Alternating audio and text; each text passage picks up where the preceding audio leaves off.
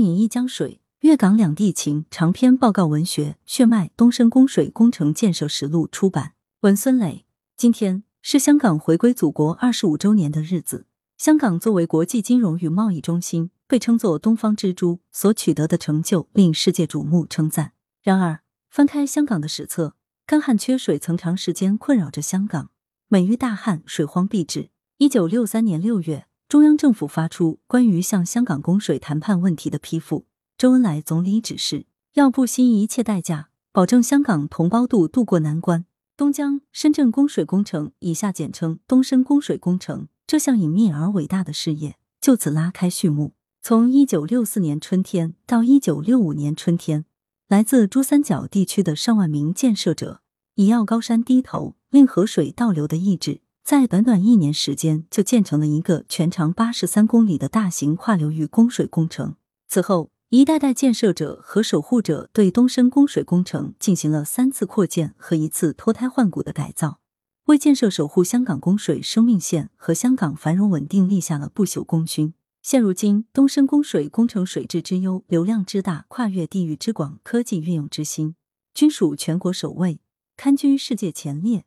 香港那旱魃横行的水荒早已封存在人们的记忆里。然而，因为工程的严密性、封闭式管理状态，其背后的故事鲜有人知。直到二零二一年，中共中央宣传部授予东深供水工程建设者群体“时代楷模”称号，褒扬他们是建设守护香港供水生命线的光荣团队，号召全社会向他们学习，这才揭开了这群英雄们的神秘面纱。日前。首部全景式展现东深供水工程建设的长篇报告文学《血脉：东深供水工程建设实录》由广东人民出版社出版，讲述了来自珠三角地区的上万名建设者在党中央领导下，为解决香港同胞饮水困难、克服重重挑战，在东江和湘江之间搭建起一条香港供水生命线的真实历程。该书作者陈启文通过田野调查，抵达当年的一个个施工现场。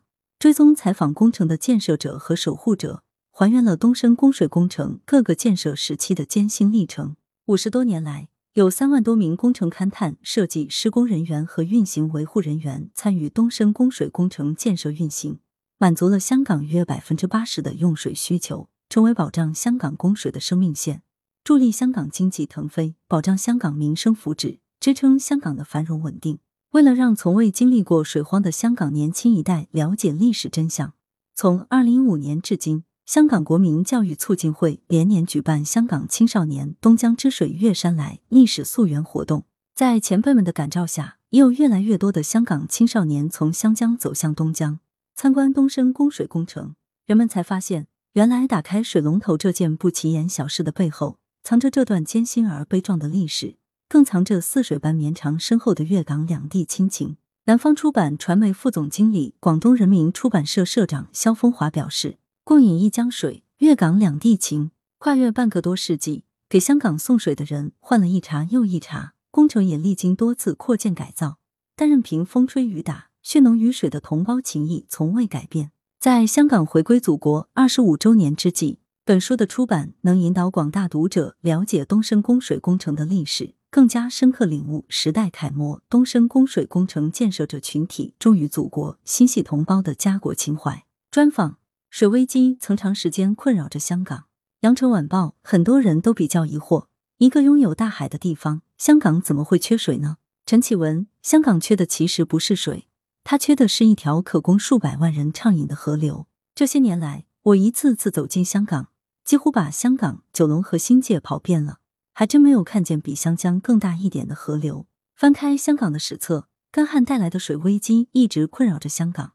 在香港开埠半个多世纪后，就遭遇了一次载入史册的大旱。从一八九三年十月到一八九四年五月，香港大半年内滴雨未下，有人称之为“香港旱魃”。一九三八年，在水荒笼罩下的香港第一次实行治水，限时限量管制用水，人们只能到街头公共水管或送水车处排队接水。香港人又称之为轮水。除了治水，为了节水，香港从上世纪五十年代起就对厕所单独采用一套特殊的冲水水管，用海水冲马桶。香港是一个没有冬天的城市，市民们都有天天冲凉的习惯，一天不冲凉，浑身就黏糊糊的，难受的要命。碰上干旱的时候，一盆水往往是五六个人轮流洗，接下来还要洗衣服，最后用来拖地板。为了节水，还有人发明了花样百出的生活小妙招，其中有一种是可以代替洗澡的干预法：用一碗清水加两勺子黑醋，用抹布沾湿后一点一点的抹身子；还有的为了节省一杯水，用啃苹果来代替刷牙漱口。羊城晚报：东深供水工程启用之后，给香港的用水带来了哪些变化？陈启文：随着东江水源源不断的流进香港，那旱魃横行的水荒早已成为了历史，成为了越来越久远的传说。自东深供水引流济港的五十多年来，香港人口从三百多万增长到七百五十多万，香港本地生产总值从一百多亿港元增长到两万多亿港元。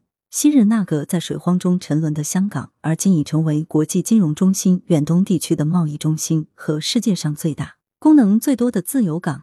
可以说，没有东深供水工程，就没有香港今天的繁荣。而在香港回归祖国后，粤港两地同胞也从同饮一江水变成了同是一家人。东深供水工程并非只有一条线。羊城晚报如此庞大的工程，您却用了短短八个章节就写出了这段历史的厚重感，这是如何做到的？陈启文，东深供水工程不是大家想象中的只有一条线。这个工程有首期工程，后面又经历了三次扩建和一次改造，时间跨度近六十年，其每个线路都是不一样的。你不能把每期工程割裂开来依次展开，这样写也非常单调和扁平。所以我采用时空中往复穿插的方法展开叙事，文章结构是多重奏，而非单纯的线性结构。我从东江纵队的时代写起，又跳到东深工程的时代，这样一来就把时空打穿了。两段历史也连起来了，然后你就会发现这是一条必然的路。无论是曾光还是王勇，都是东江纵队的老战士，参加过港九大营救，所以曾光说他感受非常强烈。在他看来，东深供水工程是对香港的第二次拯救。这样写下来，历史的纵深感和厚重感也就出来了。羊城晚报为何说写这本书是您久存心中的一个愿望？陈启文，早在一九九三年我就来广州了。二零零八年定居东莞，一直住在东江边上。对这条河流，我有一种源于生命本能的关注。我和我的家人喝的也是东江水。然而，对于东深供水工程，我却一直充满了神秘感。为了保护水质不受外界污染，这一工程一直在严密的封闭式管理状态下运行，外人一般是难以进入的。而且，这个团队也非常低调，不想宣传。哪怕香港那边对工程的水质有过质疑，他们也从来不辩解。唯一的解释方式就是用质量说话，让我们的水质标准在任何地方取样都一样。直到二零二一年，中共中央宣传部授予东深供水工程建设者群体“时代楷模”称号，我才有机会做这个选题。在广东省水利厅的鼎力支持下，我终于走进了一扇扇神秘的大门，去一探究竟，在普通工人身上看到人心的力量。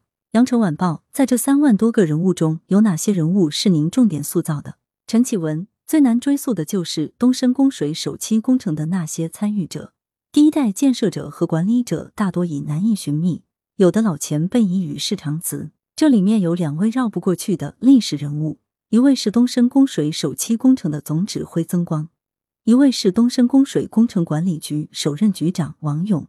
他们都是从烽火岁月中走出来的东纵老战士，在新中国成立后投身于水利建设。既是东深供水工程建设和管理的开创者，也是奠基者。然而，这两位老前辈早已辞世，关于他们生平事迹的史料几近空白。